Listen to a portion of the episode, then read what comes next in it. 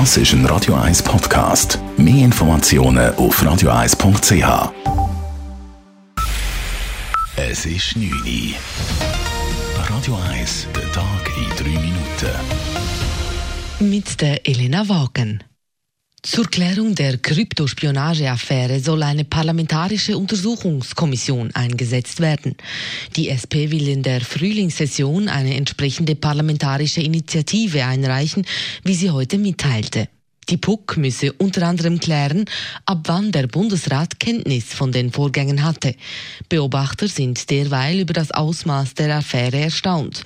Für die Schweiz stelle dies einen großen Imageschaden dar, sagt der Historiker und Journalist Thomas Buomberger. Dass der Ruf der Schweiz als neutrales Land, wo zwar schon während dem Kalten Krieg angekratzt war, sicher noch mehr Schaden bekommen hat. Und zum anderen, dass die wirtschaftlichen Auswirkungen groß sein Schweiz als Produzentenland von Hightech wenn man da nicht mehr trauen dass die Hightech-Ware in ist. Das SRF berichtet, gemäß CIA-Dokumenten habe der damalige Vorsteher des Militärdepartements, Kaspar Villiger, 1994 gewusst, dass die Zugerfirma Crypto AG dem US-Geheimdienst gehöre.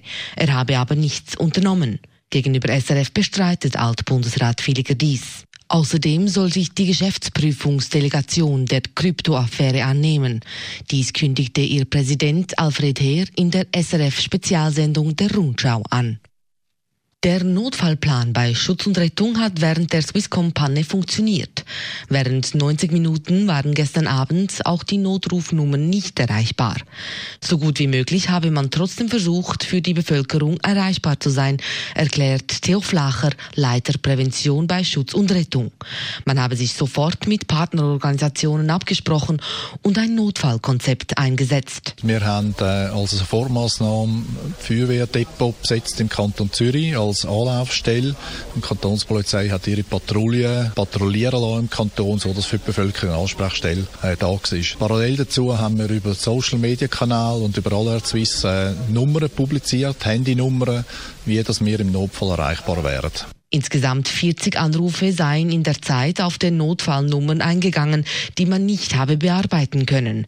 Man werde nun mit der Swisscom nach Lösungen suchen, um solche Pannen künftig zu verhindern. Die CVP streicht die umstrittene Ehedefinition aus ihrer Initiative gegen die Heiratsstrafe.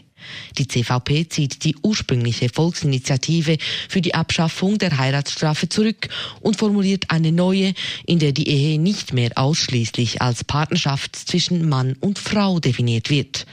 Die Initiative gegen die Heiratsstrafe will die Steuerbenachteiligungen abschaffen, die für Ehen und eingetragene Partnerschaften gelten. Italiens Ex-Innenminister Matteo Salvini droht ein Gerichtsprozess wegen seiner strikten Flüchtlingspolitik. Der Senat hebt die Immunität des Lega-Chefs auf und macht damit den Weg frei für ein Verfahren. Ein Gericht in Sizilien beschuldigt Salvini wegen seiner Flüchtlingspolitik in seiner Zeit als Innenminister des Amtsmissbrauchs und der Freiheitsberaubung von Flüchtlingen. In dem Fall geht es um 116 Flüchtlinge, die Salvini im letzten Juli an Bord eines Schiffs der italienischen italienischen Küstenwache festgesetzt hatte. Salvini hatte dem Schiff über mehrere Tage die Einfahrt in einen italienischen Hafen verweigert. Radio 1 Wetter. In der Nacht tut es ein bisschen auf und man startet wechselhaft in den Tag, morgen Morgen. Am Nachmittag wird es dann wieder stürmisch bei Temperaturen von maximal 8 Grad. Das war der Tag in 3 Minuten.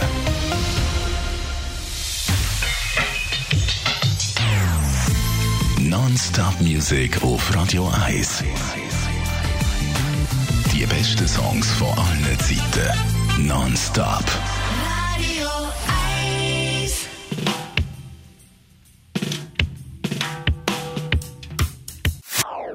Das ist ein Radio 1 Podcast. Mehr Informationen auf radio1.ch.